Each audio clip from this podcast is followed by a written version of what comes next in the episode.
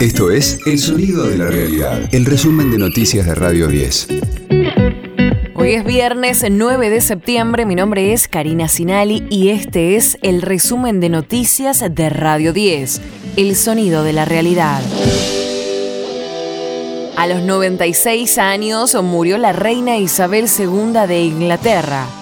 La soberana se encontraba bajo observación en Balmoral, su residencia de verano en Escocia. Su reinado comenzó en 1952, duró 70 años y fue el más largo de la historia. Su hijo, Carlos III de Inglaterra, herede del trono, hoy dará su primer discurso como rey y se reunirá con la primera ministra Liz. Una multitud despide a la reina que acompañó la vida de todos los británicos en las últimas siete décadas.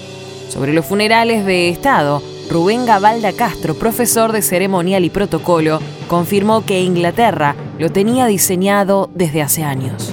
Van a descansar junto a sus querencias en Windsor, en la capilla del castillo de Windsor, donde está Felipe, su madre y demás. ¿no? Ya eso fue determinado, se cumplirá su voluntad. Obviamente que es una persona que era consciente de quién era y de lo que implicaba y no dejaban suelto ningún detalle. Ya dejó establecido dónde quería descansar. Así que será Londres el epicentro de la inhumación en el castillo de Windsor. Será donde ella quiere reposar eternamente y estará junto a sus seres queridos. De lunes a viernes desde las 16, escucha a Juan Di Natale. Segunda dosis. En las tardes de Radio 10.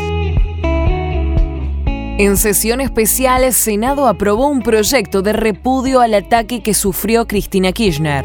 Lo impulsó el interbloque del Frente de Todos y se votó con el apoyo de bloques provinciales frente a la ausencia de la oposición. La senadora Anabel Fernández Agasti dijo que el odio es violencia y nadie puede mirar a un costado. El odio, que no es solamente violencia política, es violencia y nadie puede mirar hacia un costado. En tanto, sigue la investigación por el atentado a la vicepresidenta. Los técnicos de la Policía de Seguridad Aeroportuaria encontraron una carpeta segura en el celular de Brenda Uliarte, la novia de Fernando Sabag Montiel. Esperan encontrar allí datos que revelen los alcances de la organización del ataque. Sigue la fecha 18 de la liga. A las 15.30 Barraca Central recibe a Lanús. A las 18 horas Patronato juega con Platense. 20.30 es el turno de Estudiantes de La Plata, quien se mide con Racing y a la misma hora Tigre enfrenta a Huracán. Ecosistema Cripto. En el día de ayer, hackers subieron un video falso al canal YouTube con una entrevista al CEO de Apple con el solo sentido de captar víctimas con el pretexto del lanzamiento del iPhone 14.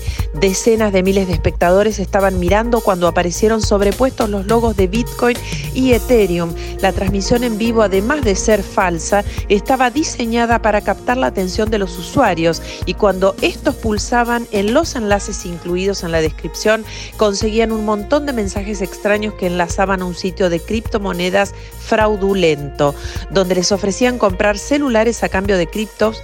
Por favor, tener cuidado porque hay engaños similares permanentemente. Las cotizaciones para el día de hoy, al momento de realizar este informe, son para Bitcoin 19.400 dólares y Ethereum 1.600 dólares, informó Valeria Frías. Radio 10, el sonido de la realidad. Adiós a Marciano Cantero, cantante y líder de los Enanitos Verdes.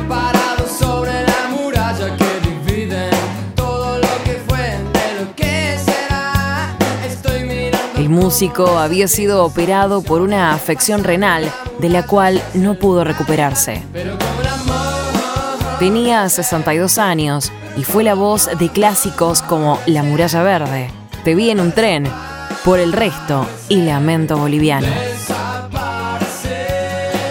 La banda tuvo un gran éxito en Latinoamérica, especialmente en México y también en Estados Unidos. Este fue el diario del viernes 9 de septiembre de Radio 10, El Sonido de la Realidad. El resumen de noticias de Radio 10. Seguimos en redes y descarga nuestra app.